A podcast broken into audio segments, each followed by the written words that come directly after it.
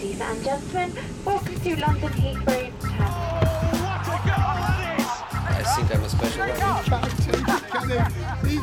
one. Correspondentes Premier. That would be very nice.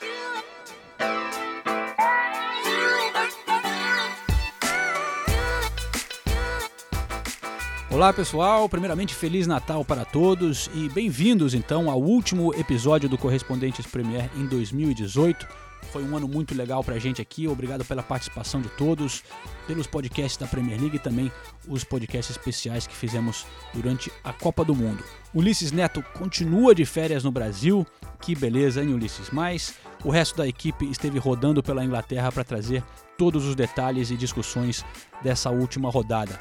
Eu estive em dois jogos do Arsenal, também um deles é, contra o Tottenham, um jogo muito esperado pelos nossos ouvintes aqui pela batalha nesse derby e também a disputa que vem crescendo entre João Castelo Branco e Renato Senise, um do Arsenal, um do Tottenham.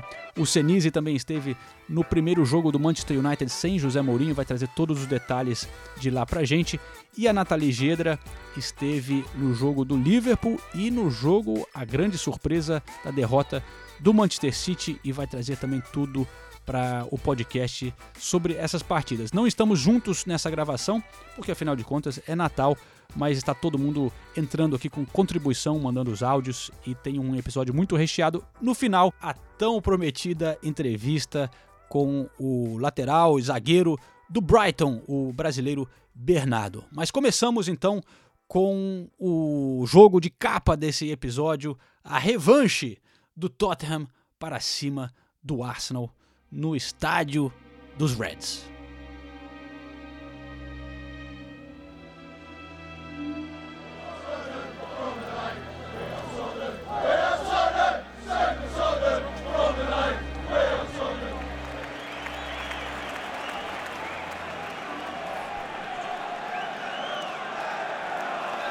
Venha para dentro do Emirates Stadium no derby de norte de Londres.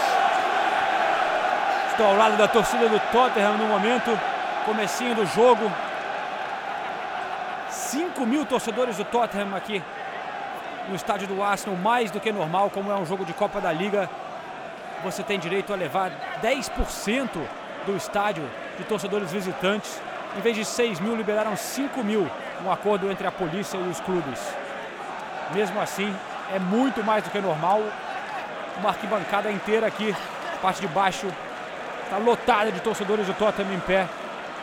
Vou deixar vocês um pouco com os sons dessas torcidas então, para sentir um pouco de como é que é o clima de rivalidade em um derby do norte de Londres.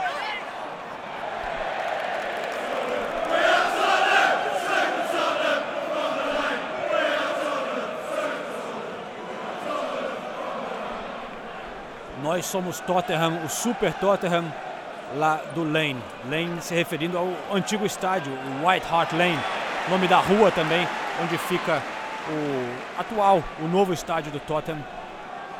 Que ainda não sei qual vai ser o nome, mas fica lá, na White Hart Lane.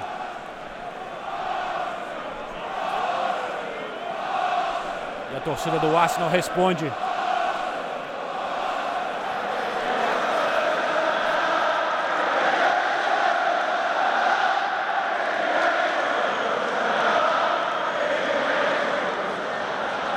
clássico Stand Up If You Hate Tottenham, né? Fique em pé se você detesta o Tottenham. E essa resposta do Tottenham foi boa. Fique em pé se você está na Champions League.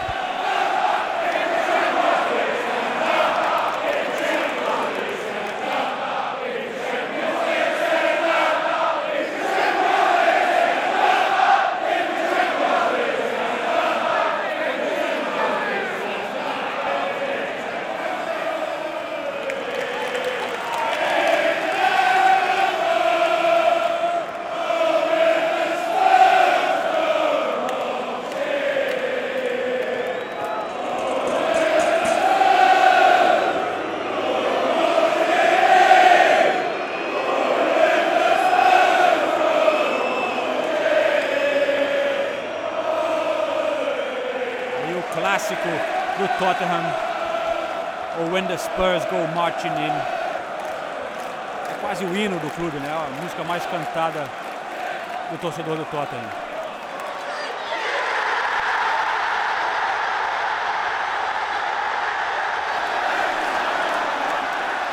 Gol do Tottenham, 1 a 0. Os caras tirando muito sarro, meu, da torcida do Arsenal. Que festa. Pra piorar, foi o queridinho de nosso amigo Renato Senise. Som Hyumin. Sempre sorrindo.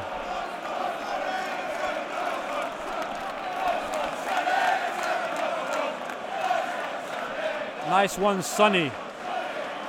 Let's have another one. A musiquinha do som.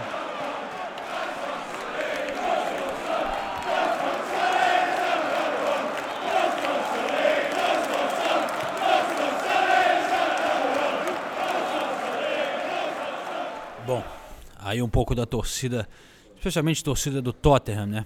É, mas eu paro por aí, vocês sabem muito bem por quê. Eu ia dar uma volta para gravar outra torcida, mas hoje o Tottenham mereceu ficar com esse destaque.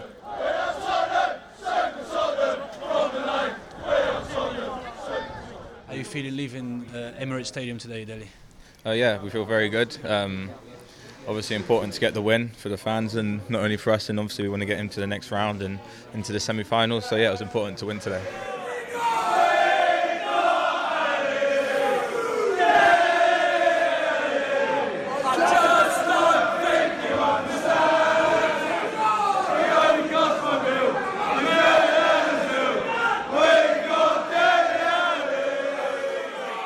tenho que ser um pouco imparcial nessas horas, né? E elogiar o Tottenham, que realmente jogou melhor. O clube está indo bem essa temporada. Daqui a pouco eu vou passar a palavra para o Senise para poder me zoar um pouco também, que vai merecer. Mas antes eu estou aqui na zona mista do Arsenal, esperando os caras saírem ao lado de outro Gunnar brasileiro, que é o Hildo Rodrigues. Já participou do podcast aqui no aquele episódio do Churrasco Brazuca na Premier. Hildo, que noite aqui no Emerson. Não é. É raro o Tottenham vir aqui e vencer, mas a gente teve que aturar isso hoje. É, a gente teve que engolir meio a seco essa daí, né? É, jogaram muito bem, mereceram. Primeiro tempo achamos que dava para talvez chegar ali no fim do primeiro tempo. Tivemos algumas chances, mas hum, a finalização não foi das melhores. Mas é, o segundo tempo eles mostraram que estavam em cima da, do jogo, né? Eles tinham o jogo na mão. E o gol do Dele Alli também para fechar. Golaço, hein, velho? Golaço. Que golaço. Tem que tirar o chapéu pro cara. Foi um golaço que não se vê toda hora aqui, mas é isso, né? Agora. O, o Tottenham é melhor do que o Arsenal no momento? Aí você tá falando com o torcedor do Arsenal, acho que essa resposta você sabe qual é, né? Eu não quero falar, por isso que eu vou perguntar para outro. É, você não vai ouvir isso de mim tão cedo. Então eu vou falar pro Senise. Ah, mas você já, fez, já sei o que o Senise vai falar.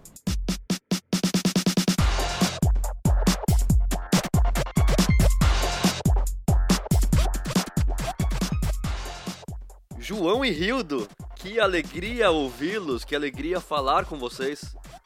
Queria ter encontrado com vocês durante a semana, principalmente depois da partida de quarta-feira, mas infelizmente não deu, agenda lotada para todo mundo, né? Mas o que dizer da partida de quarta-feira? Começando por quarta-feira. Primeiro, eu tenho uma coisa para falar. Esse stand up If You Hate Tottenham é engraçado porque a torcida do Tottenham, do, do Arsenal, canta essa música todo jogo e a torcida do Chelsea também. E aí quando joga Chelsea e Arsenal, uma a, a torcida mandante sempre começa a cantar essa música e a torcida visitante levanta e começa a cantar a mesma música. Então é um momento que tanto a torcida do Chelsea quanto a torcida do Arsenal se unem para cantar contra o Tottenham que não tá nem jogando contra eles.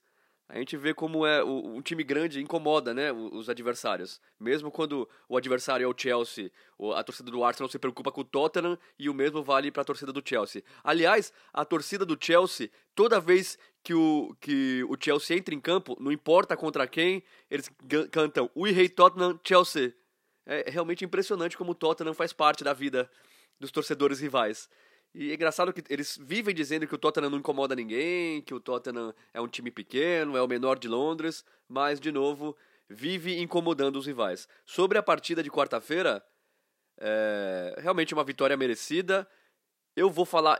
Eu, vou falar tanto da defesa do Arsenal quanto da torcida. quando- Tanto eh, da defesa do Everton agora no domingo, porque é brincadeira, né? A, a defesa do Arsenal, já- a gente já vem falando isso no podcast. O segundo gol é absurdo. O Harry Kane recebe a bola no meio campo, um chute é, do, do goleiro, a bola sobe, de- demora 15 segundos pra cair, o Harry Kane recebe livre, dá tempo dele dominar, dele virar, olhar, levantar a cabeça e ver o Dele Alli entrando sozinho.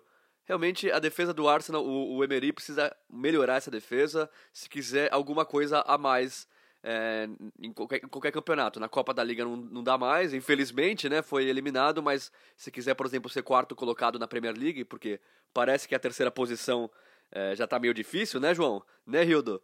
É, precisa melhorar esse, esse ponto da defesa. Sobre a comemoração. É, eu queria falar da comemoração, foi sensacional. O João falando, de repente, se você só ouve a torcida de fundo comemorando, gritando gol, o João em silêncio. Eu vi esse momento agora aqui na minha frente, ouvindo isso. É, fiquei triste por você, João. É, é uma- é uma tristeza muito grande. Agora, o que dizer do som, né?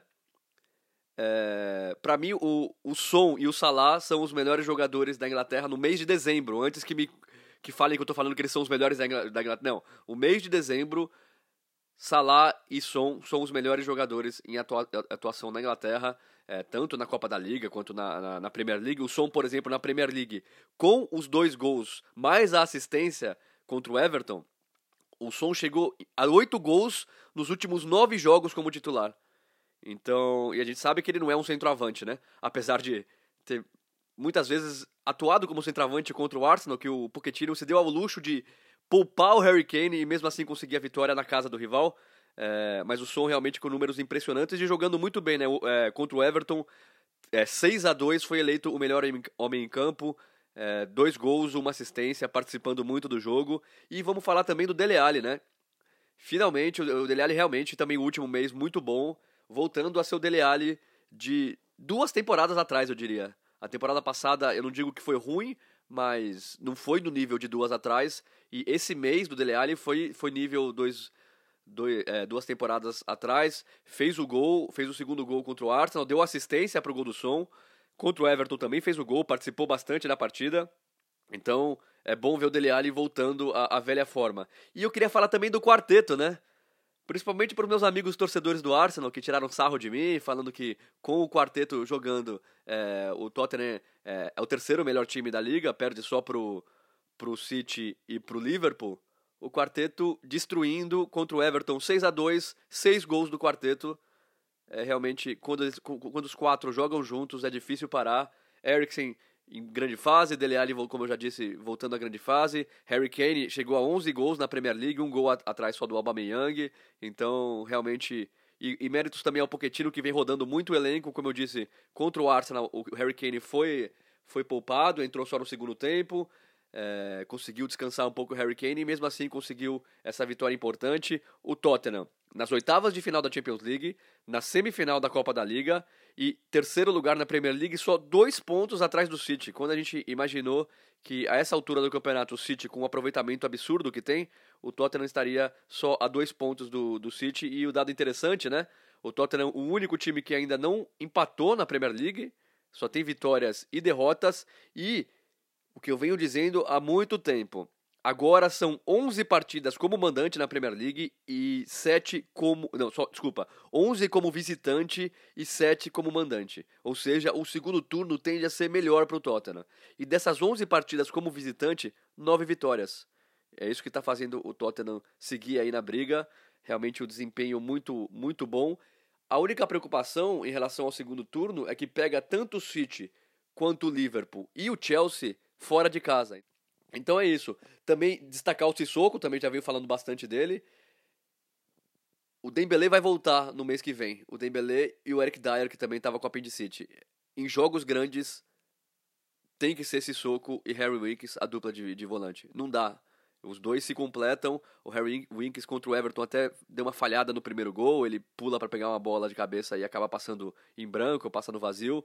Mas o Sissoko mais força física, apesar de estar particip... contra o Everton também participou de quase todos os jogos ali no início da jogada, mas ele é mais força física, até um pouco de velocidade. O Harry Winks não, o jogador que controla mais o ritmo ali do meio campo.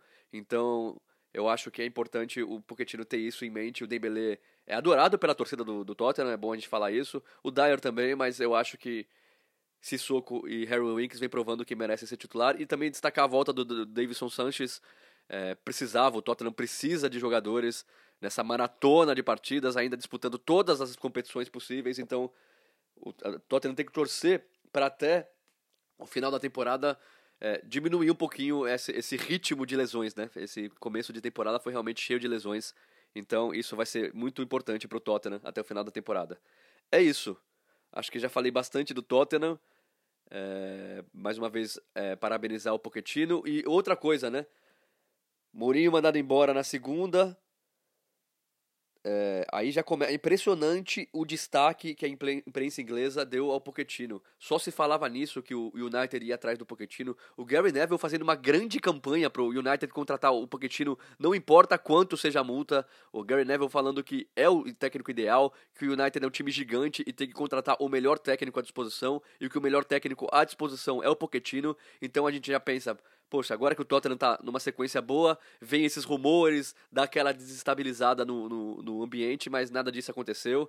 Venceu o, o, Arsenal no meio de semana fora de casa, venceu o Everton é, fora de casa, 6 a 2 a partida com o maior número de gols dessa Premier League, então realmente vive uma grande fase o Tottenham.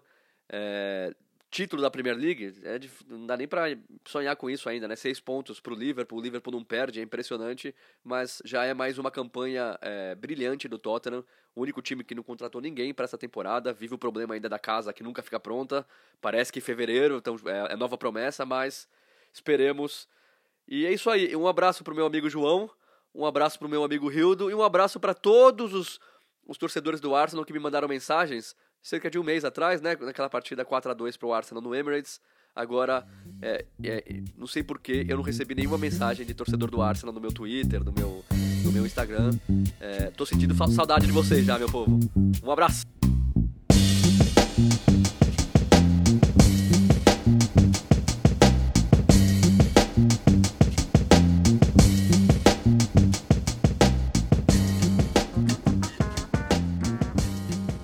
Beleza. Parabéns, Senise. Deixa ele ter esse momento de glória aí. É, realmente o Tottenham está jogando bem, merece os parabéns. O queridinho do Senise, o Som também, jogando pra caramba, fazendo gol. Daqui a pouco ele vai desfalcar um pouco o Tottenham, né? Que ele vai para disputar a Copa da Ásia lá com a Coreia do Sul. Mas enfim, eu só acho que é, é essa história que toda semana o Senise fica falando. Oh, jogamos 11 fora de casa, só 7 em casa, o segundo turno, não sei o quê. Mas como você mesmo disse, Senise, é, os jogos mais difíceis fora de casa, vocês não jogaram ainda, né? Então, enfim, vamos ver. E nessa batalha com o Arsenal, é, tem que reconhecer que o Tottenham está melhor no momento, a posição na tabela diz isso, mas é, ficou esse gosto ruim da eliminação na Copa da Liga, porque foi o jogo mais recente, mas botando na balança, o Arsenal também deu aquele 4 a 2 então eu acho que é, não está tão desequilibrado assim.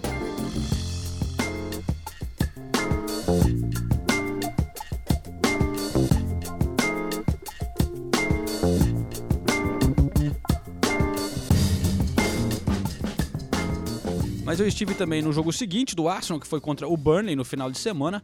Vitória de 3 a 1 é, com gol de Iwobi e dois do Aubameyang. Aubameyang mostrando que está começando a ser aquele centroavante que o Arsenal precisava, né, conseguindo finalizar muito bem as jogadas. É, e foi uma boa vitória, porque o Burnley, como a gente viu, por exemplo, contra o Tottenham, o Tottenham sofreu para vencer do Burnley, é um time que defende bastante, né? O, Tottenham ganhou com gol no último minuto. O Arsenal conseguiu essa vitória de 3 a 1 muito batalhada, um time que joga um jogo muito físico. E teve a volta do Ozil como capitão. Essa novela continua. E a gente tem criticado muito o Ozil, né, cara? Mas quando você vê esses jogos assim dele, é, realmente faz você lembrar por que, que ele tem esse, esse valor, né, tão alto de salário, e, enfim. Porque quando ele joga bem, realmente ele é um jogador diferente, né? O passe que ele deu para começar a jogada do, do primeiro gol é, é, típico do Ozil. São uns passes como se fosse uma jogada de sinuca, né, cara? Ele vê aquele espaço ali e, e bota um, um, um toque especial. Pena que ele não joga assim todo o jogo e, obviamente, tem algum problema é, com o técnico, porque tem ficado fora de metade dos jogos. Mas Vamos seguir essa novela e ver o que acontece. Mas esse jogo teve também a presença da torcida Arsenal Brasil, que sempre está aqui no final do ano acompanhando algumas partidas. E então eu conversei com eles é, sobre a opinião desses torcedores brasileiros de como que está a situação do Arsenal chegando nesse fim de ano.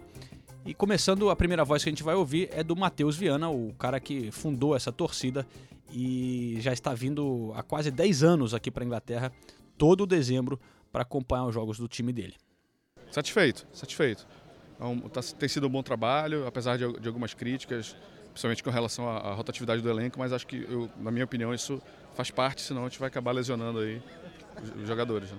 Os últimos anos o Wenger estava um pouco difícil, mas agora com o Nai acho que a gente tem um, um rumo assim a, a seguir uma ideia mais clara de jogo, né? Então acho que sim, cara, estamos voltando a, ao trilho aí. Eu vejo uma evolução muito bacana. Melhorou. Hoje o Arsenal tem um ataque bacana, tem um meio de campo bom, tem até um banco de reservas. Então eu acredito que em mais algumas janelas uh, conseguimos acertar a nossa defesa. Mas é muito bacana. Tá muito bom. Qual é o seu nome? Michel. Da onde? Sou de Jales, interior de São Paulo. Aí então um pouco da palavra do torcedor do Arsenal lá no Emirates. É, só para concluir essa coisa de Arsenal e Tottenham, saiu também na, no jornal essa semana uma vazou, né, um e-mail do Tottenham com a prefeitura pedindo para a prefeitura melhorar um pouco a região em volta do estádio.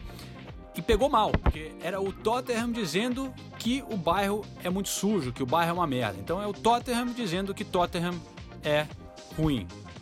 As coisas com esse novo estádio realmente, por enquanto, olha só causando problema. Quando abrir vai ser legal, mas até aqui, ó, tá pegando mal, hein, Tottenham?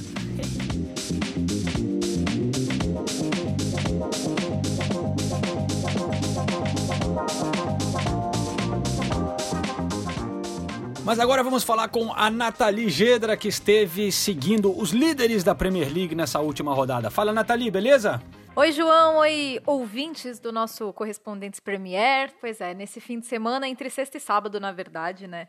Eu acompanhei o, o líder e o vice-líder da Premier League. Primeiro eu vou falar do Liverpool e depois eu falo do, do resultado surpreendente do Manchester City, né? Bom, Liverpool enfrentou o Overhampton Wanderers no, na sexta-feira é, primeiro que meu aproveitamento com chuva em estádios é um negócio impressionante, viu? Choveu na sexta e no sábado. E na sexta não tinha previsão de chuva, e não é que choveu, garoto. Choveu, choveu, choveu real.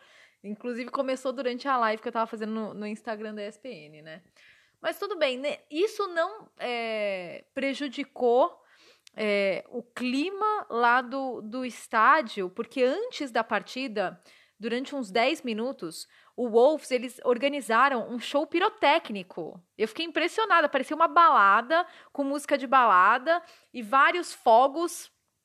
É, trouxeram toda uma estrutura dentro do campo, apagaram todas as luzes do estádio e fizeram é, todo esse efeito de, de explosões e de, de balada e tudo isso para criar uma atmosfera, um clima é, para esse jogo contra o Liverpool. Sabe que é, eu fiz, acho que o segundo jogo do Wolves na Premier League foi logo no começo da temporada.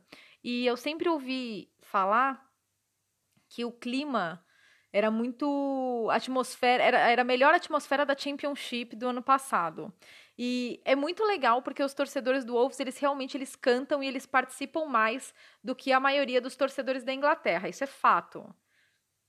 Mas é, não foi o suficiente, né? Obviamente. É, eu, eu gosto desse time do Wolves, né? Vou, vou começar falando deles, porque eles têm uma forma muito definida de jogar. Eu gosto do trabalho do Nuno, eu acho ele um treinador. Ele é muito ponderado, muito tranquilo, né? E eu acho ele um treinador ousado em alguns aspectos, porque ele realmente é, procura sempre ir para cima dos times, tanto que o Wolves ele tem um retrospecto muito bom contra equipes grandes. Eles perderam para o Tottenham, e agora para o Liverpool. Mas eles ganharam do Chelsea, eles tinham empatado com Manchester City, com Manchester United e com Arsenal. Ou seja, eles tinham tirado pontos de todas essas equipes. Tudo isso para eu é, destacar o quanto era chata essa partida é, do Liverpool.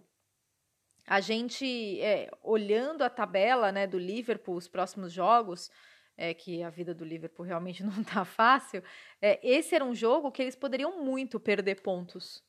E, e ao mesmo tempo, eles, eles tanto que depois da partida eu conversei com o Klopp e ele deixou isso bem claro. Olha, a gente não pode perder de vista a importância que era ganhar pontos hoje. Então, é, foi, um, foi muito importante para o Liverpool. É, o Wolves não, não facilitou para eles, mas o Liverpool conseguiu é, manejar a partida bem. Eles, eles é, mantiveram o controle do jogo durante boa parte da partida, com boas atuações é, de alguns jogadores, e aí eu vou ter que destacar o Salah. Tá? É, o Salah é, fez um gol, deu uma assistência, e agora está na vice-artilharia junto com o Harry Kane, com 11 gols, com o Aubameyang como artilheiro atual da Premier League com 12, né? Então, o Salah mais uma vez fez uma, uma, uma grande partida, é, e, e, foi um, um, jogo interessante. O primeiro tempo foi mais interessante do que o segundo, foi mais movimentado também. Choveu o tempo todo, o que dificulta o jogo dos dois times, porque os dois times gostam é, de tocar bola, gostam de, de, bola rolando, né? E o campo estava bem pesado mesmo, porque choveu forte. É, mas um, um, um passo importantíssimo para o Liverpool porque muita gente apostava no tropeço. Se, se, alguém fosse tropeçar, seria o Liverpool e não o Manchester City. Então, é, o, o Liverpool agora ele passa o dia de Natal na liderança. Então, é, dos últimos nove times que passaram o Natal na liderança, oito deles é, acabaram vencendo a Premier League. O Klopp falou que não liga para essa estatística, que não é importante para ele, é, mas o único time que não conseguiu isso foi justamente o Liverpool. Então, é, claro que a gente tem que aguardar, porque as coisas tão, ainda estão muito emboladas na tabela. Mas o Liverpool foi dormir na sexta-feira com uma vantagem de quatro pontos para o Manchester City. Vantagem essa que foi mantida. Isso, é, olha, foi, foi muito surpreendente o que aconteceu é, com, com o Manchester City. É, o jogo contra o Crystal Palace, vamos lá, né? É... O Palace tinha um plano de jogo muito claro. Eles sabiam que eles não, ia, não iam ter a posse de bola e eles tinham que tirar proveito das poucas chances que eles tiveram e eles fizeram exatamente isso. É, se a gente olhar os números da partida, o Manchester City teve 78% de posse de bola. E o Crystal Palace chutou, é, a gente chama de shots on target, né, que são chutes no gol, não as finalizações. O Crystal Palace teve cinco finalizações, três chutes no gol e três gols, que foi, foram justamente o, os três gols que deram a vitória para a equipe.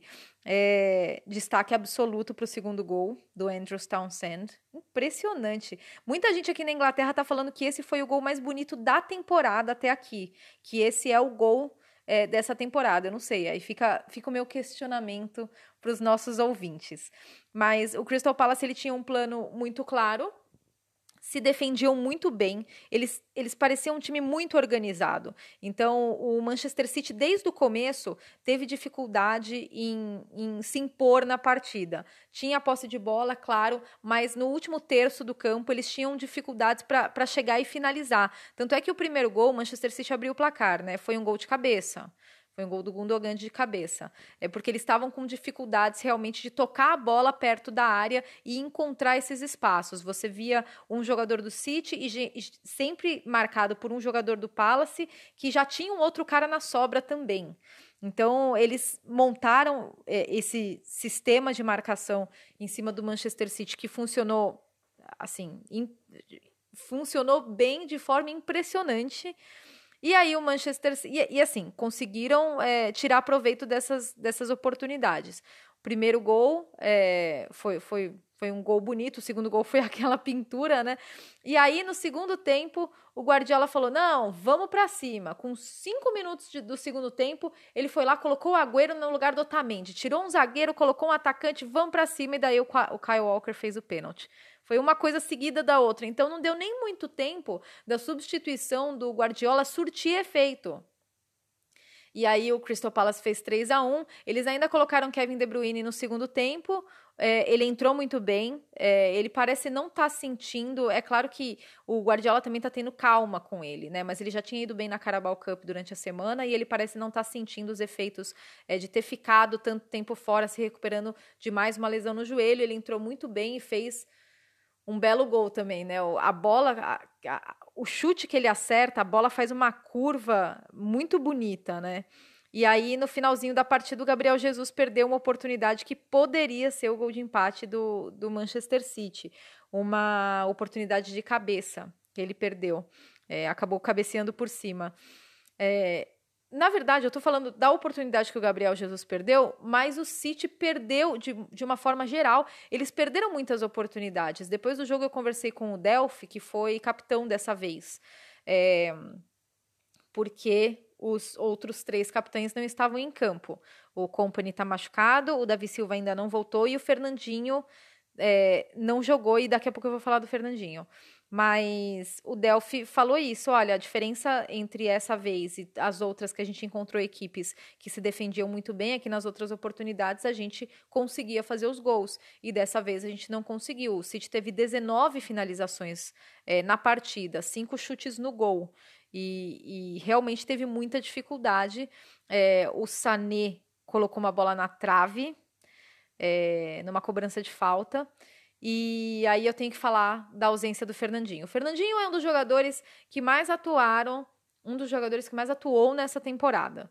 É, então, é, o Guardiola é, deu um descanso para ele, ele não ficou nem no banco de reservas. Eu imagino que ele realmente estava desgastado porque não existe um substituto no elenco do Guardiola com as mesmas características que tem o Fernandinho. Talvez por isso que ele quisesse tanto trazer o Jorginho no começo da temporada.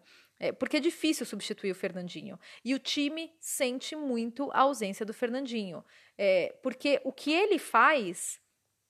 Dessa vez o Guardiola colocou o Stones, adiantou ele como primeiro volante. O Stones já tinha jogado durante a semana nessa função na Carabao Cup. Ele foi bem nessa função.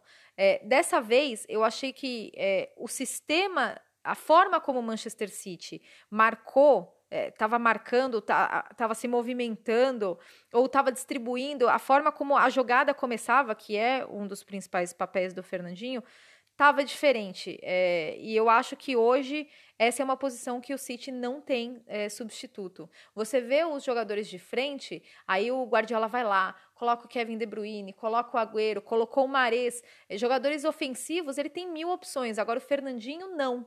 E ele faz muita falta nessa forma como o City joga. Não é à toa que o Guardiola gosta tanto dele. É, o Guardiola até fala que o Fernandinho é melhor do que ele foi nessa, nessa função, né? Porque o Guardiola, como jogador, atuava nessa mesma função. É, então, hoje eu acho que neste elenco excepcional que o City tem, o Fernandinho é o jogador que é insubstituível, tá? É, é muito difícil e, e, o City sentiu muito a falta dele. É claro que, por exemplo, você tem o Laporte, que é o principal passador da liga, é, inclusive é, é o cara que tem, tem mais passes é, completos. Ele passou o Jorginho, ultrapassou o Jorginho nessa estatística. Então, ele é um cara também que, que ajuda na origem da jogada. Mas, é, mas o Fernandinho realmente fez muita falta. E agora o Manchester City está quatro pontos atrás do Liverpool, não depende mais só de si mesmo para ganhar a Premier League, precisa de um tropeço do Liverpool para conseguir ultrapassar. E o jogo do começo do, de janeiro ganhou em importância, que é um negócio absurdo, né? Vai ser incrível essa partida que vai acontecer no Etihad, dia 3 de janeiro. Coloquem nas agendas, tá? É, Manchester City e Liverpool lá no Etihad Stadium. Mas antes ainda temos é, temos jogos, né, gente? Então não, não é. A gente está falando do, do, do, jogo de janeiro, mas a gente ainda tem duas rodadas antes disso. Então o Liverpool enfrenta o Newcastle no Boxing Day, dia 26 de dezembro. E depois, dia 29, pega o Arsenal. Os dois jogos são no Enfield, tá? Mas esse jogo contra o Arsenal é bem perigoso, né? O Arsenal é um time que vem atuando muito bem contra os times grandes. Então, esse jogo aí promete. Já o Manchester City eh, tem, tem as duas partidas fora de casa, mas teoricamente mais fáceis. Joga com o Leicester é, no Boxing Day, no King Power, lá em Leicester, e depois enfrenta o, o Southampton no St. Mary's. O Southampton tem, tá tá embalado, né, com a chegada do Hasenhüttl, o novo treinador, que está conseguindo boas respostas da equipe. O Leicester também vem de uma sequência boa, né? É, o Leicester vem de, vem de uma vitória é, muito importante em cima do Chelsea. Ele tinha perdido para o Crystal Palace e tinha perdido para o Tottenham também. E deu uma resposta importante nesse jogo contra o Chelsea. Mas, teoricamente, é claro que a sequência do, do Liverpool preocupa mais, principalmente por conta desse jogo contra o Arsenal. Então, seguiremos acompanhando é, os, os líder e vice-líder, né? Os dois times. É, tá, tá bem boa a briga na, na, na tabela e eu acho que é difícil, é, nesse momento é difícil imaginar é, um dos dois times disparando, né? Impressionante. É, então, ficaremos de olho em Liverpool e Manchester City. Por fim, gostaria de desejar Feliz Natal para todos os nossos ouvintes. Eu amo Natal, é minha data preferida. Acho incrível. Aqui na Inglaterra, o Natal é muito legal, as pessoas realmente é, incorporam, curtem a festa, todo mundo é, anda trajado com, os seus jumpers, Christmas jumpers, né, com aquelas malhas todas bregas de Natal que eu adoro. É, todo mundo sai para comemorar, é muito legal. É, então é, é, um baita clima é, bacana aqui na Inglaterra. A cidade, né, Londres fica linda, toda decorada. Então eu espero que todo mundo curta bastante o Natal, aproveitem essa data maravilhosa, tá bom? É, é isso, gente. Liverpool e Manchester City, a briga tá boa, hein? We wish you a Merry Christmas. We wish you a Merry Christmas. We wish you a Merry Christmas and a Happy New Year. A briga tá muito boa, Nathalie. E sem dúvida, a gente só tá na metade do campeonato. Sem dúvida vai ter muita coisa pela frente, porque eu acho que, como o City tropeçou neste jogo, Vai ser difícil o Liverpool também não tropeçar, né? É um time que tem Champions League pela frente, tem uma Premier League que muitas vezes pode ser imprevisível, apesar desses times mais fortes estarem dominando como nunca. É, mas enfim, a gente viu esse tropeço do City, né? É, mas também vale lembrar que alguns jogadores importantes é, não estavam presentes ou não jogando o jogo inteiro, que foram o Davi Silva, né, que faz falta a criatividade dele. Sempre, nos últimas temporadas foi um dos melhores do City. De Bruyne, que tem sido o craque do time né, nas últimas temporadas também. E o Fernandinho, que, como a Nathalie disse, é, se mostra peça-chave. Ele não jogou esse jogo e, e, a importância dele, às vezes, a gente.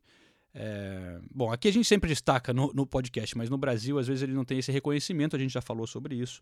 Até o Tite, né, comentou essa semana que o Fernandinho não quis voltar mais para a seleção pelas ameaças que a família dele recebeu é, depois da Copa do Mundo. Isso aí é muito triste, é, mas realmente quem convive as redes sociais e Twitter sabe que é um mundo de, sei lá, cara, é um mundo louco, tem muita gente babaca, vai, vou, vou dizer, que fala muita besteira e a gente tem que também não, não, não dar muita atenção, mas é difícil quando os caras começam a ameaçar a família ou, ou, sei lá, racismo, o tipo de coisa que ele sofreu. Então, fica o nosso apoio ao Fernandinho, grande jogador, grande pessoa e continue arrebentando no Manchester City. Mas agora vamos voltar a falar do Manchester United, porque foi o primeiro jogo sem José Mourinho lá em Cardiff. Renato Senise esteve lá e vai falar com a gente daqui a pouquinho. Antes, eu só quero dar uma despedida para o Mourinho, porque a gente acabou gravando o episódio passado, é, para quem acompanhou, viu que a gente teve que gravar antes do Mourinho ser demitido, já era meio que um obituário do técnico português que a gente sentia que não dava mais, mas a gente não teve essa palavra final. E só para dizer que, apesar de eu achar que foi uma decisão correta do Manchester United, não sei nem se deviam ter contratado ele é, nem sei se deviam ter contratado ele, né? Mas eu quero dizer que vou sentir falta do Mourinho aqui na Premier League. Quando ele veio e essa ideia de ter ele e Guardiola na mesma cidade, enfim, foi uma coisa sensacional aqui para a Premier League. Ele é um cara que quando ele fala, todo mundo para para escutar porque você não sabe o que, que vai sair.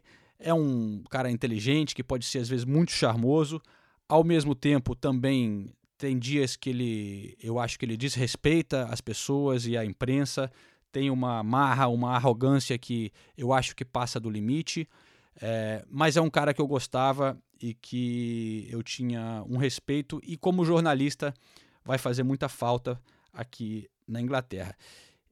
eu não acho que ele estava bem, eu acho que ele estava muito mal no Manchester United, que fez um trabalho ruim. Mas eu acho que vale destacar uma coisa que quem está próximo de José Mourinho é, diz e vai continuar dizendo, é uma crítica ao Manchester United, que a gente até já fez aqui, mas vale dizer de novo, que eu acho que o Manchester United também tem culpa da situação em que o clube está.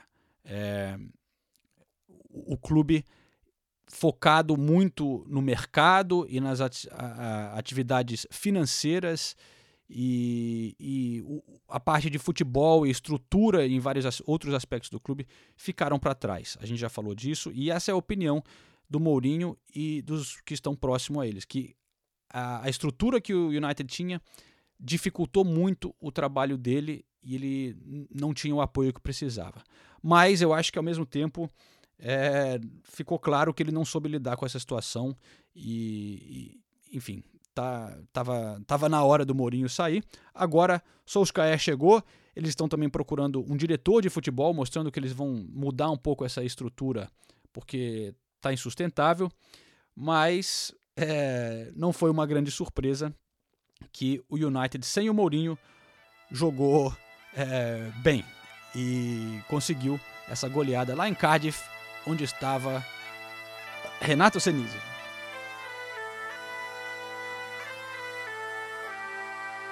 Tava na cara, né? Gente, tava na cara que era isso que ia acontecer.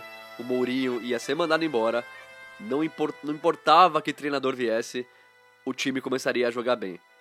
É, isso é, acontece no futebol há mais de 100 anos, é sempre assim. O técnico que está com clima ruim sai, os jogadores se empolgam, mostram serviço logo de cara. 5 a 1 é, para o United contra o Cardiff. Primeira vez desde 2013 que o United faz 5 gols em uma partida de Premier League. Desde Alex Ferguson isso não acontecia, ou seja, mais de 5 anos, 5 anos e meio para ser mais preciso. Passou David Moyes, passou Van Gaal, passou Mourinho e nada de 5 gols em uma partida de Premier League. Aí justo na estreia do novo treinador interino, o Ole Gunnar Solskjaer, 5 a 1 pro, pro Manchester United. Grande atuação do Lingard, grande atuação do Rashford, grande atuação do Pogba, que tinha começado as duas últimas partidas de Premier League no banco de reservas. É, é lógico que facilitou bastante também o gol do Rashford de falta, logo aos dois minutos de partida, aí já muda completamente o jogo.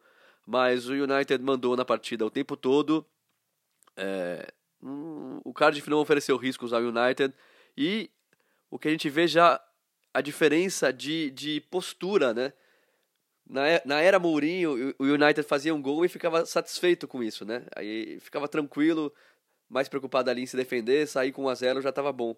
E não foi isso que aconteceu, né?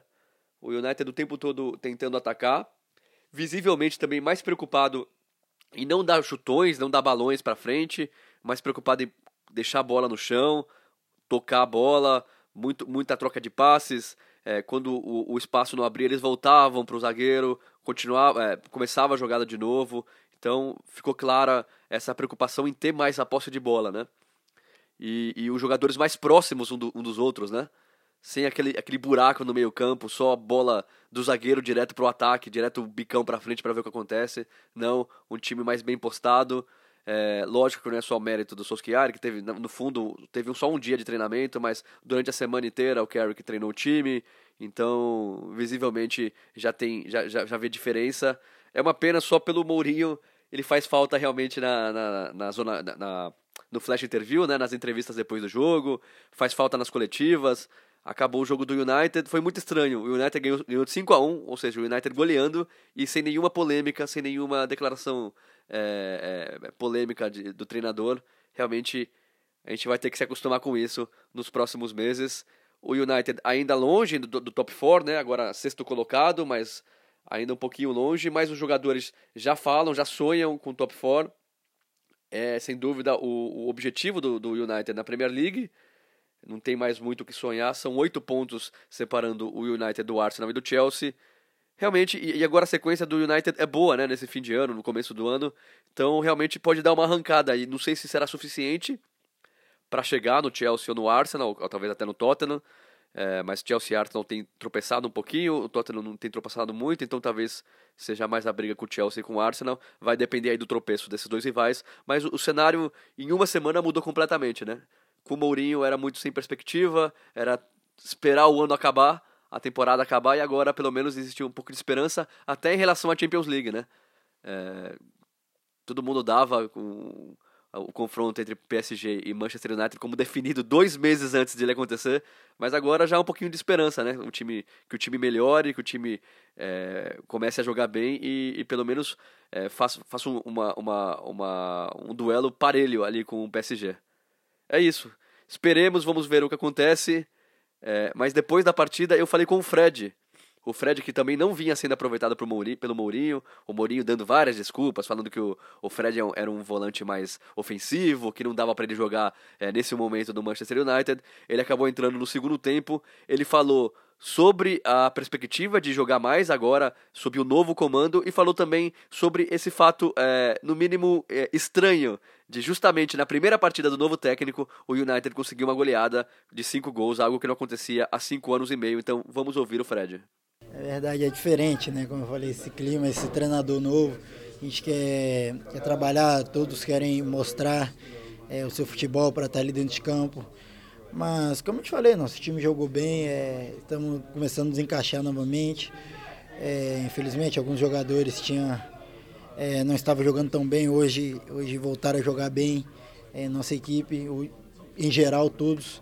Então, creio que é, isso foi bom para a gente, estamos crescendo, aproveitando cada dia.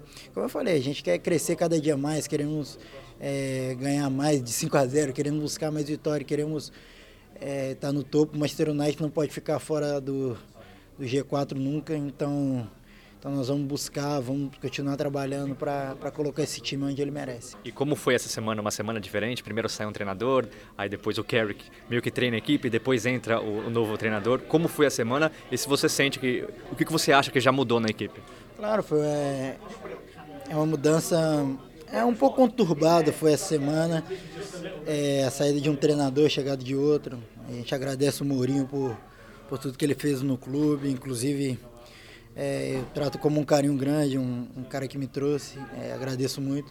Mas tivemos uma mudança aqui e o time deu uma crescida nesse jogo. É pouco tempo né, para falar do, do, nosso treinador, ele chegou há pouco, mas é, já deu uma mudança, deu uma melhorada para a gente e espero que a gente continue crescendo a cada dia. E por último, você não vinha jogando tanto com o Mourinho ultimamente. Por que você acha que isso estava acontecendo? E se você acha que agora, com o novo treinador, você vai ter mais chance? Já, já entrou na partida? E se ele falou alguma coisa, o novo treinador falou alguma coisa com você sobre isso? Não, não conversou comigo não. Ele conversou com todo o grupo. É... Falou que nós somos o Manchester United, nós não podemos estar numa, numa posição assim. É, infelizmente eu não vejo jogando tanto, é por opção do treinador. É, vinha treinando bem, ele não. É, infelizmente não me colocava, mas enfim, é, faz parte do futebol, ainda estou, é, como eu falei, aquele processo de adaptação é, é um novo ciclo para mim também. Então hoje já entrei no jogo, fiquei muito feliz por isso, consegui fazer uma retomar uma boa partida que tinha jogado muito mal contra o Valência. É, é, fazia tempo que eu não jogava uma partida tão mal assim, infelizmente aconteceu na Champions League.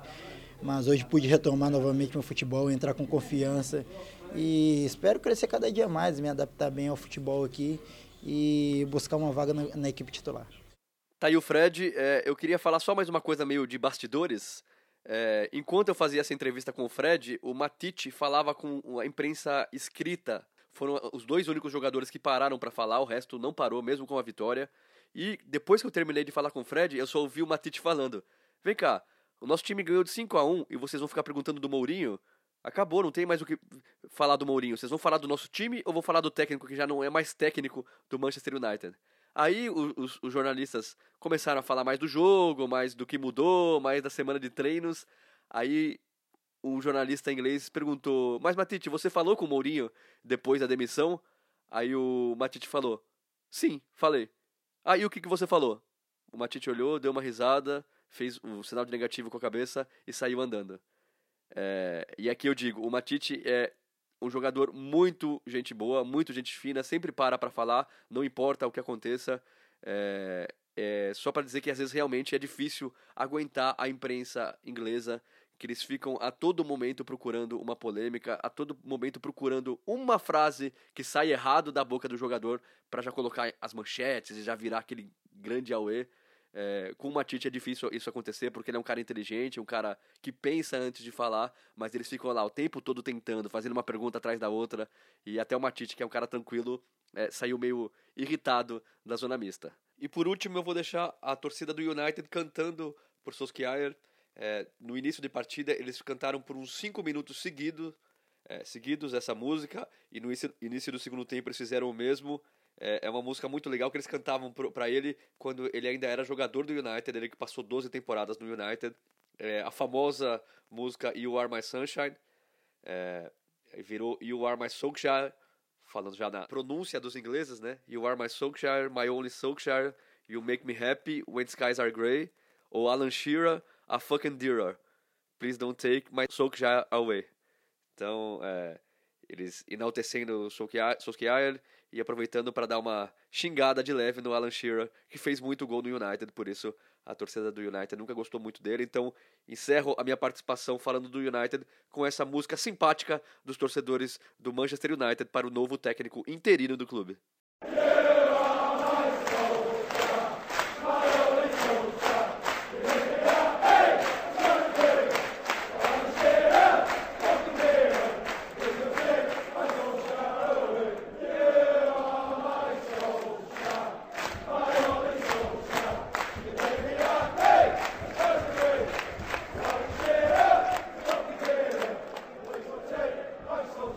Valeu, Senise, muito legal. Obrigado por trazer também essa musiquinha. É um clássico do Johnny Cash, a original.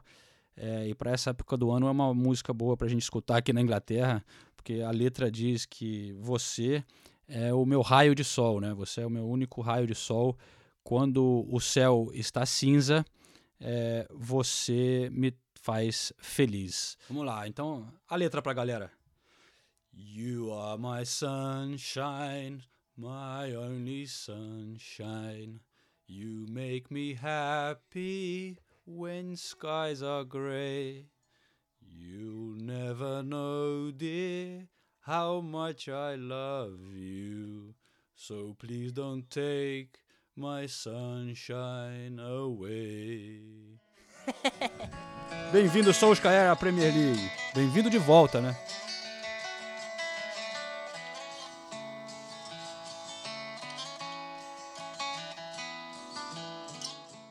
Então, depois dessa, companheiros ouvintes, vamos para uma conversa gravada recentemente com outros convidados aqui do Correspondentes Premier e a famosa entrevista com o Bernardo que eu já estou devendo há algum tempo.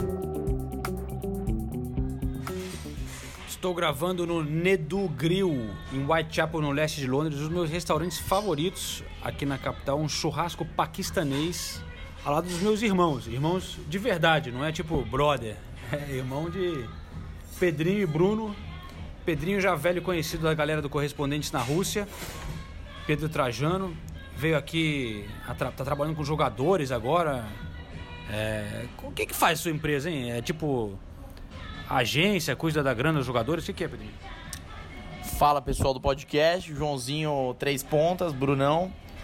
Então, a gente cuida do, da administração da carreira dos jogadores no sentido do dinheiro mesmo. Cuida, agencia e assessora onde que é melhor investir, como mandar dinheiro pro Brasil. Você tá faz cagada, João, ou não? Você manda certo ou manda errado?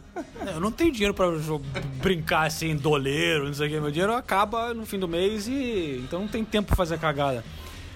Mas a gente está gravando com o Pedro e o Bruno aqui porque eles tiveram uma aventura nesse fim de semana, saíram de Londres no sábado de manhã para ir ver um jogo do Brighton, porque o Bernard, Bernardo, Bernardo, Bernardo é do Everton, Bernardo do Brighton é, trabalha com o, o, Pedro nessa empresa. Então vocês foram lá convidados pelo Bernardo, né, para assistir um jogo. E eu queria saber um pouquinho dessa experiência, de como é que é ir no Amex Stadium. É um dos poucos estádios que eu não fui ainda. Bernardo foi titular nessa partida, né? Foi o man of the match. Conta um pouquinho aí, Bruno, você. Desculpa. Como é que foi a, a missão para sair de Londres para conseguir ver um jogo em Brighton? Dá para fazer em um dia na boa aí de volta, Bruno? Dá para fazer um bate-volta tranquilo. Primeiramente aí, galera, boa tarde, bom dia, sei lá que hora você vai passar isso aí. Mas basicamente dá para fazer um dia assim, você sai de Londres tranquilo, o quê? Uma horinha de trem, você faz a baldeação em Brighton, pega mais um trem já com a torcida, 10 minutinhos você já tá no estádio. E, puxa, um estádio super simpático, pequeno, cara de Premier League, mas você sente que você tá um pouquinho fora daquele mainstream da, da Premier League. Vou passar aqui a voz pro Pedrão aqui, vamos ver o que você acha. Não, o bom é que o Bruno falou que é rápido de chegar, mas estão falando aqui que no final de semana tá, os trens estão tudo com problema, né, para chegar em Brighton. Então a gente acabou demorando duas horas e meia, mas é um trajeto curto assim, demora, era para demorar uma hora. Mas o jogo foi bom. Era Leicester e Brighton, um jo- jogo não muito valorizado, mas a experiência foi boa.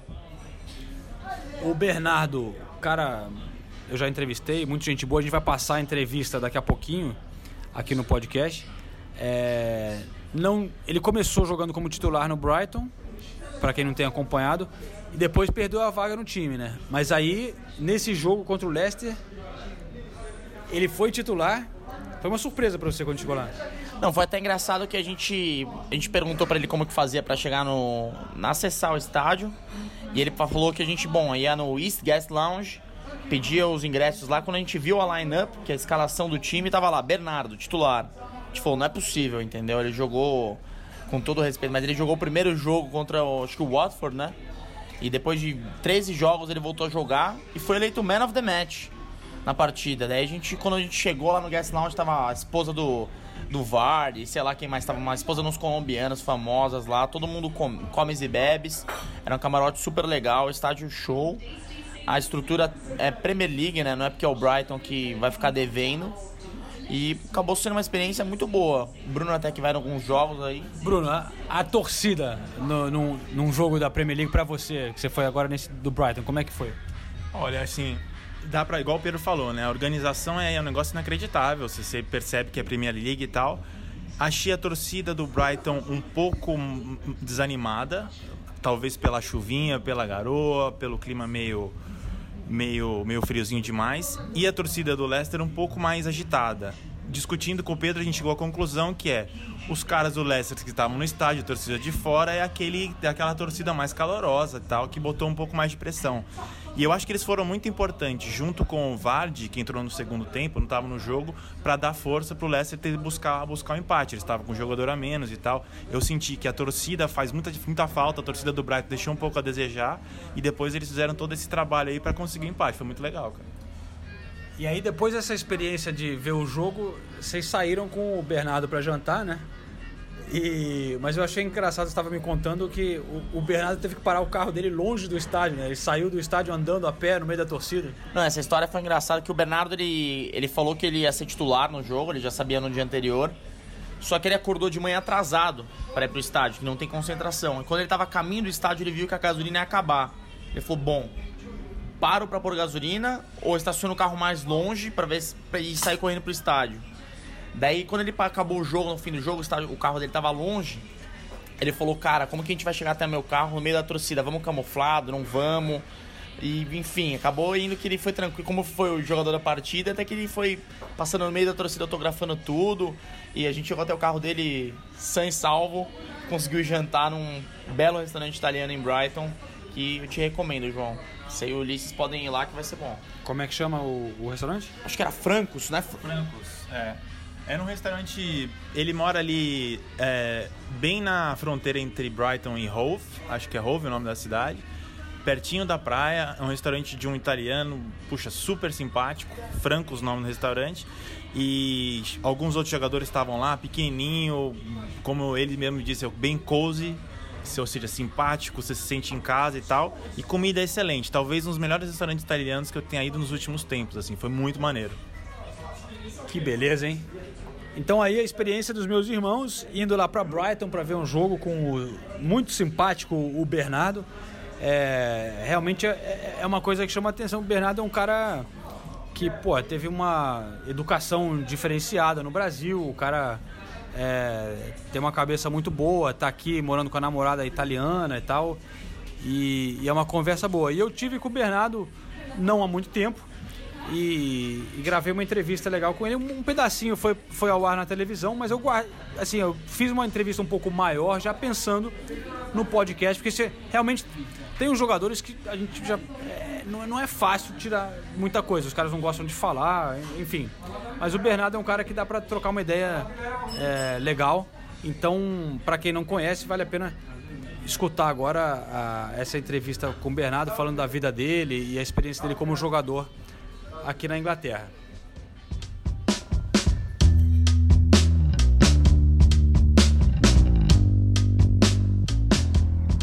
Começou a carreira lá no Brasil, aonde exatamente? Uh, bom, na base, né, como toda criança, fiz o teste no, numa equipe grande, né, foi no São Paulo. Uh, eu tinha acho que uns 13 anos. Uh, fiquei lá no São Paulo por um tempinho, mas aí me mandaram embora, me dispensaram. Uh, e dali pro do São Paulo, acho que foi a melhor coisa que poderia ter acontecido para mim naquele momento. Eu fui pro Aldax, que é um time de São Paulo, que recentemente fez sucesso até. E ali eu aprendi muito sobre futebol, um time que joga um futebol um pouco diferente, que é um futebol que inclusive me, me ajudou acho que a, a chegar na Europa, que muita rotação de posição, também uma mentalidade mais, mais europeia, sempre pressão na bola, também com a bola, posse de bola. E daí no Audax me destaquei e fui pro Curitiba. E no Curitiba ali, no Sub-20, fiquei lá, foi muito bom, adorei Curitiba. Mas assim, eu não tinha muita perspectiva de, de ir pro time profissional. E acabei sendo emprestado pro Red Bull Brasil. E foi ali que, que tudo mudou. No Red Bull Brasil eu joguei a, a Série D, é, a gente não passou de fase, a gente, foram seis jogos, dos seis jogos eu joguei três, mas ali eu tinha acho que 18, 19 anos e fui bem. E nisso o Ralf Hanig, que é o diretor esportivo do, do Red Bull Leipzig, que é o cara que coordena o projeto do, do, dos times da Red Bull, é, ele me fez um, junto com, com todos os scouts da Red Bull, eles analisaram meu perfil e fizeram uma proposta para eu ir para o Red Bull de Salzburg, da Áustria, para fazer um, um teste. Daí eu fui lá para Salzburg, uh, fiz, joguei um jogo amistoso logo no meu segundo dia e de, nesse depois desse amistoso eu fiz um bom jogo. Uh, joguei de lateral esquerdo, de, de zagueiro, meio tempo cada posição. Uh, e eles já falaram, não, acho que você fique. Daí pensei e tal, será que eu vou para a Áustria é, ou fico no Brasil um pouco mais, mas assim, Red Bull é um time que vem ganhando o Campeonato Austríaco nos últimos 10 anos, é um time que joga internacional. E eu resolvi apostar e acho que fiz a escolha certa. E dali eu joguei, daí no Red Bull Salzburg eu joguei qualificação de Europa League, é, de Champions League, fui campeão austríaco, campeão da, da Copa da Áustria. Isso em, em seis meses. E seis meses depois é, já me, me, me, queriam que eu fosse para Leipzig. E daí em Leipzig, vice-campeão alemão, é, a última temporada a gente ficou em quinto, que pro, pro Leipzig, que é, um, que é um time que veio da segunda divisão, também tá bom. E agora cheguei ao Brighton na Premier League. Então tem essa conexão desse, do, dos times Red Bull, eles, um vai alimentando o outro, assim? Exato, é, eles não gostam que, que, que use o, o termo pirâmide, né? É. Mas, é, assim, claramente tem, tem uma hierarquia e, assim, o mais poderoso, quando ver alguém se destaca no, na equipe que está abaixo dele e se o jogador tem um interesse, lógico, não é nada obrigatório, é, você tem a oportunidade sim de, de ir para o time da Red Bull, até porque é mais fácil, negociação e tal. Então fica, fica tudo em casa. E aí, com quantos anos você saiu do Brasil então? Eu saí com 18 ou 19. Ah. E como é que sair do Brasil, você foi sozinho foi com os pais? Como é que foi essa saída aí? É, quando eu vim mesmo para esse teste, eu vim sozinho. Aí depois, quando eu fui me mudar mesmo, tal, quando eu achei minha casa, meus pais vieram, ficaram, mesmo esquema de Brighton, ficaram aqui, tipo, primeiro, as primeiras duas, três semanas para ajudar trazer os móveis, comprar as coisas. E depois fiquei sozinho, sozinho. Seu pai, como é que ele é, tendo sido jogador? Ele fica muito em cima? É, é, você tem uma, uma relação especial com ele por causa disso, assim, de, de conselho, uhum. de... Ou, como é que é essa parte? Não, é, não, a relação que a gente tem não é só, não é só por causa disso, né? Lógico.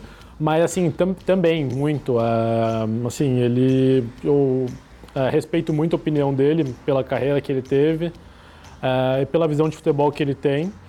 Uh, e assim, a gente sempre comenta depois dos jogos, uh, a gente, ele, ele, vê os jogos, ele assiste, eu também assisto jogos também por conta própria.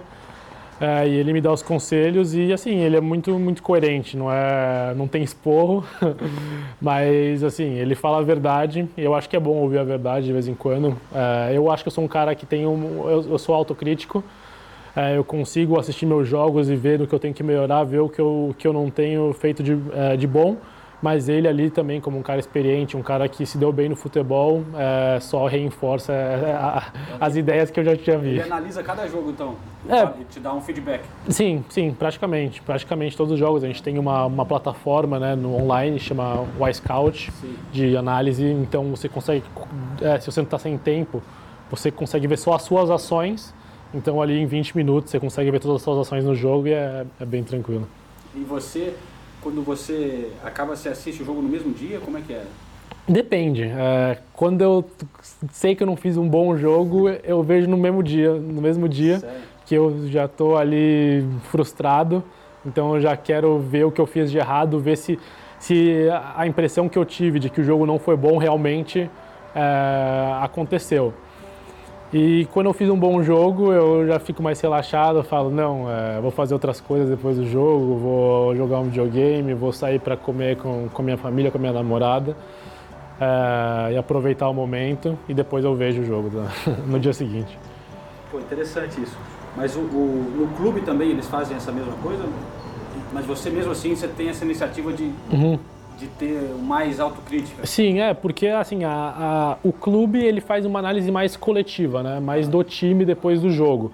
Antes do jogo também, eles te dão, no, no vestiário você tem um iPad, e esse iPad tem cenas dos seus adversários. Então, supondo, eu sou o lateral esquerdo, eu vou e vejo as cenas do ponta direita deles, que é o cara que vai, vai vou ter o confronto mais direto com ele. Então, isso é o que o clube fornece e depois do jogo uma análise coletiva. Mas, lógico, ação por ação, eles não vão me pegar e mostrar tudo, né? Assim, se eu pedir, eles até fazem isso pra mim. Mas, assim, por ter no computador hoje em dia ali, eu pago mensalmente e tal, e sento aqui no sofá e vejo, é, é mais confortável. Às vezes é difícil assistir? É, tem dia que é difícil. tem dia que é difícil, mas, bom, é só, só vendo mesmo pra melhorar. E, e o começo aqui não, não foi fácil, né? Você estava falando que você Uhum. sentiu uma diferença grande aqui no, no futebol inglês. Sim, não foi fácil, não foi fácil. A, gente- a minha estreia né, foi a primeira, primeira rodada, a gente perdeu de 2 a 0 pro, pro Watford. E o time inteiro não foi bem. Não fui- eu também não fui bem, o time inteiro não foi bem. É, e assim, muita, muita diferença do, do, do futebol alemão pro, pro inglês. Assim, eu acho que eles têm é, características parecidas. Também é, são os, os- nos dois campeonatos são é muita velocidade e muita força física, mas aqui é um degrau acima. E assim, quando você joga no mais alto nível contra os melhores jogadores, isso faz a diferença.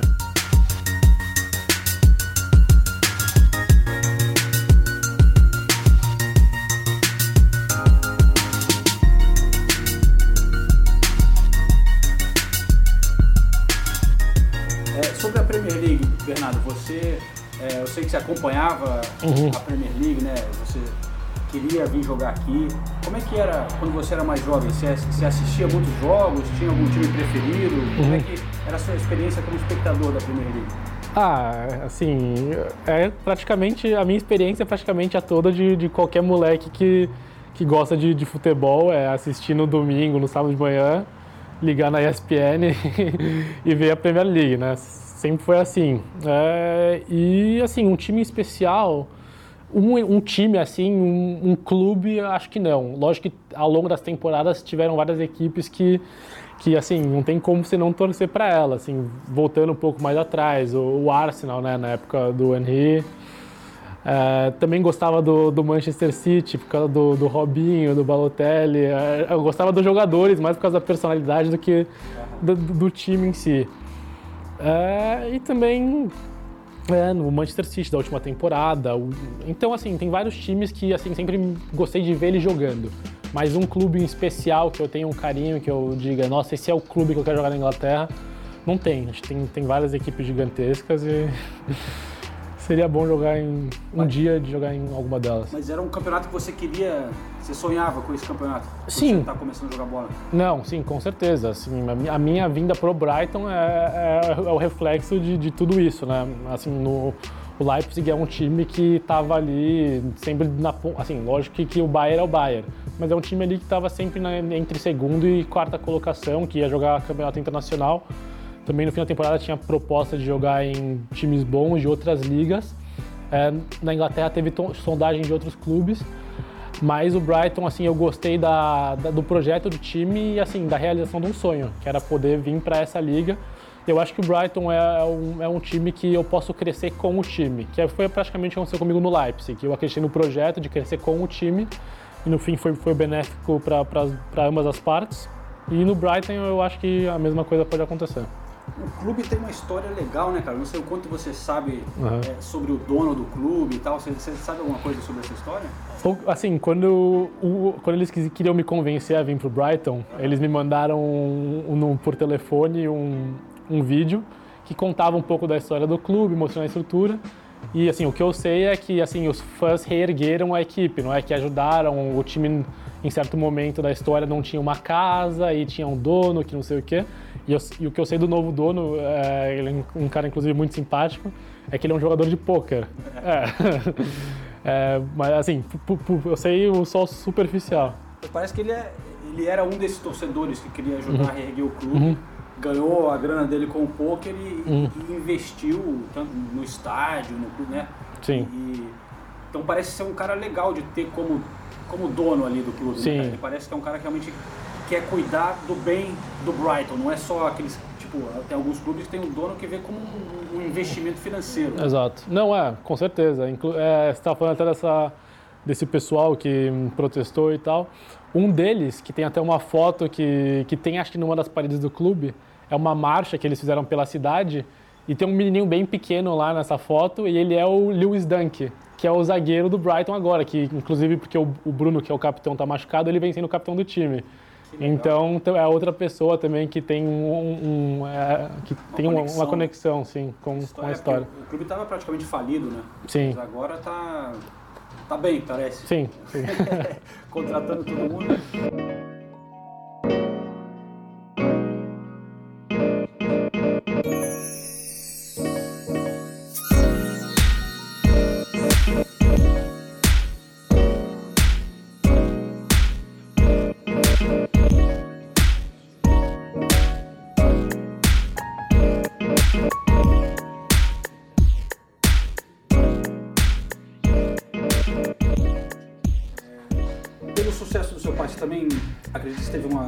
Educação privilegiada no Brasil? Ah, acho que, que sim, assim, eu, em São Paulo eu estudava numa num colégio bom, um colégio bem, bem tradicional. É, minha mãe, ela sempre ficou muito em cima de mim é, por conta da, da educação, é, assim, até, a- até eu receber a proposta do Salzburg e vir para a Europa, que ali eu tinha um salário, assim, não era um, mas tinha um salário que eu podia me sustentar e guardar um dinheiro.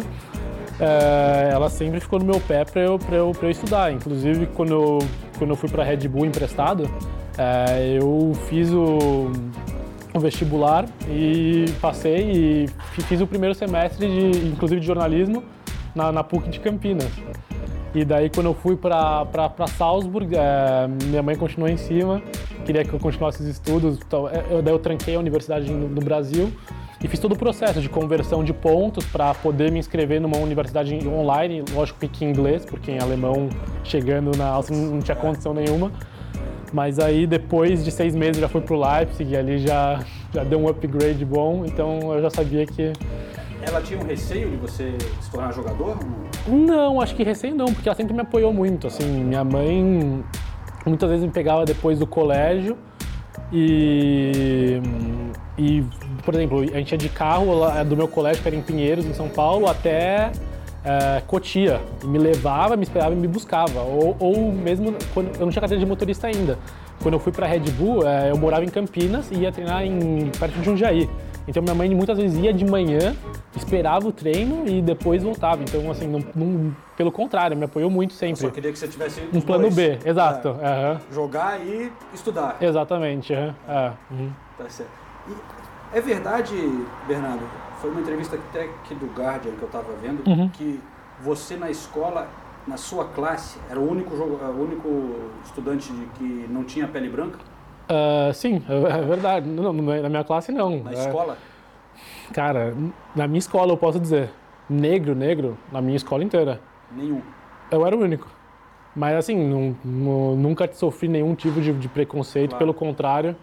É, todos os meus amigos que eu tenho até hoje são, são todos do, do colégio. É, e assim, foi muito bom para mim, todos me aceitaram muito bem.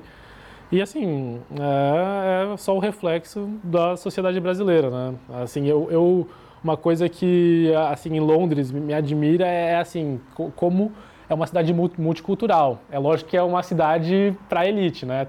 Para estar lá você tem que estar bem na vida, mas você vê um negro bem-sucedido, árabe, asiático, branco, você vê todas as etnias. E o Brasil, que na teoria é o país da miscigenação, acontece esse tipo de coisa. Uma escola pública, uma escola boa, de não sei quantos, de talvez milhares de alunos, mais de centenas, é, você ter um estudante negro.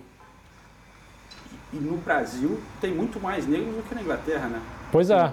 E, e- ou na hora, na época talvez você não tivesse essa mesma consciência, mas Uhum. o que que, o que que isso faz você sentir agora, lembrando de que, de que era assim?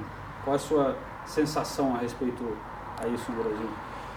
Ah, é, assim, é praticamente de tristeza, né? De saber que para um negro, para ele ser bem sucedido, ele tem que, assim, superar 500 mil barreiras mais do que um branco. Não, não, não, é, na verdade eu, eu tenho me expressado mal no que eu disse. Que uma pessoa de, de que venha de uma classe inferior, independente se ela seja branca ou negra, e a maioria é negra, é nesse contexto que eu quero dizer, ela tenha que superar hum, 200 mil barreiras para poder ter uma boa educação, para poder depois entrar numa escola, nu- numa faculdade pública, mas que para você entrar numa faculdade pública, você tem que ter um ensino de uma escola privada. Então, isso é um reflexo ah, disso. Então, é uma, uma tristeza.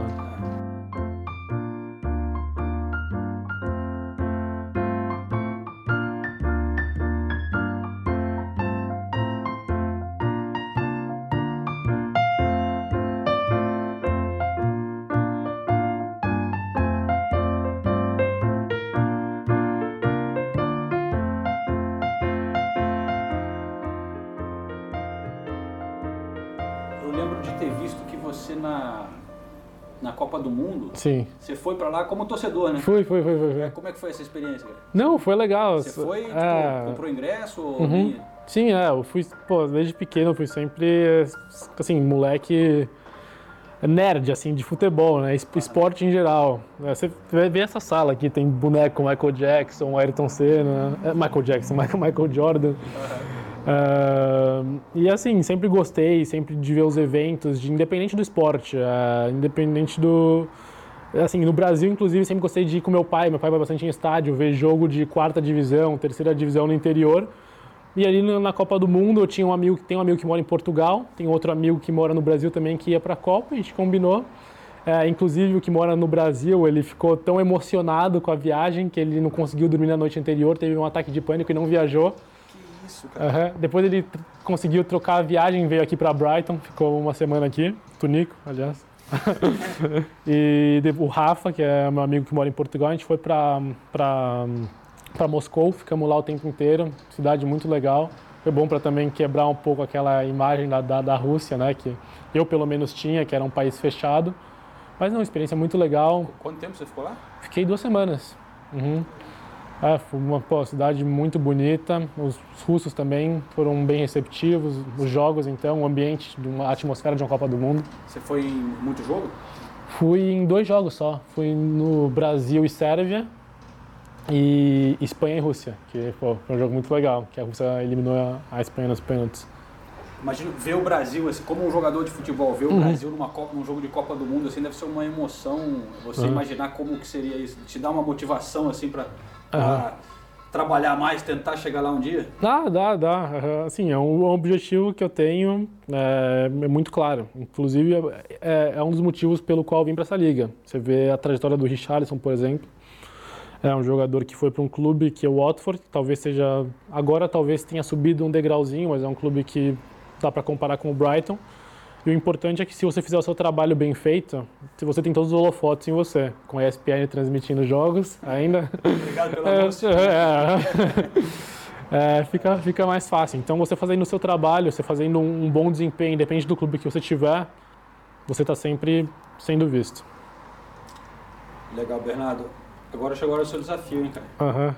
Na cozinha ou na. Você quer substituir? Quer fazer uma troca? Tá combinado. É. Então tá, eu vou entrar só do joelho pra cima. Vamos ver, hein?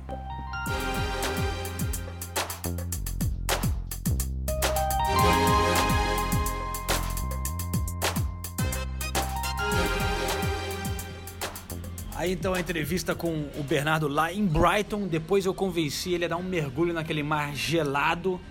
Acho que ele nunca tinha entrado no mar. Ele, na na verdade, deu um migué. Ele foi até a metade ali. Ele falou com você sobre isso, Pedrinho?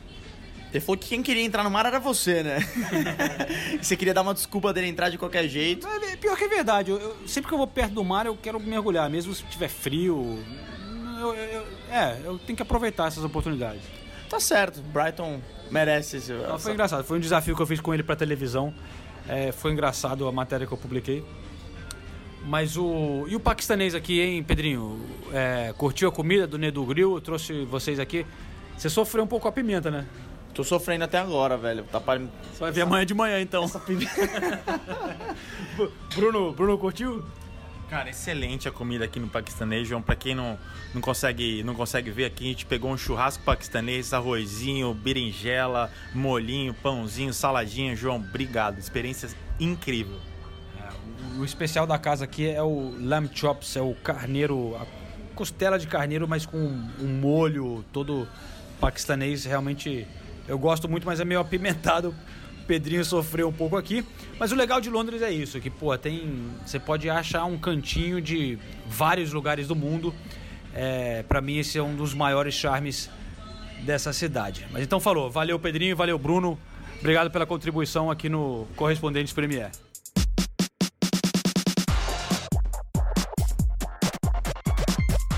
Aí então o final de um belo jantar em Londres e chegamos ao fim de mais um podcast, desejando a todos os nossos ouvintes Feliz Natal. A gente volta na semana que vem, já em 2019. Muito obrigado por acompanhar a gente aqui esse ano. Para encerrar é, esse podcast, vamos tocar uma música aqui é, do canal no YouTube Football Songs e uma música que une o futebol e também uma mensagem de Natal e mensagem social, que é uma versão da música Band Aid, é, que era Do They Know It's Christmas? Band Aid era é, uma caridade, né? uma, um grupo de músicos famosos que em 1984 se juntaram para juntar grana para ajudar a, Etiópia, país africano que estava passando um momento complicado naquela época, e eles fizeram essa música de Natal, juntando várias estrelas né, do, do ingleses, irlandeses, enfim, e fizeram uma música de Natal. Esses, essas figuras do Football Songs fizeram uma versão cantando com só, só cantando com nomes de jogadores de futebol. Eles usaram 119 nomes de jogadores. A gente vai botar um trechinho aqui é, do, do, da parte mais conhecida da música, encerrando o último podcast de 2018. Muito obrigado, galera. Thank you very much e até logo.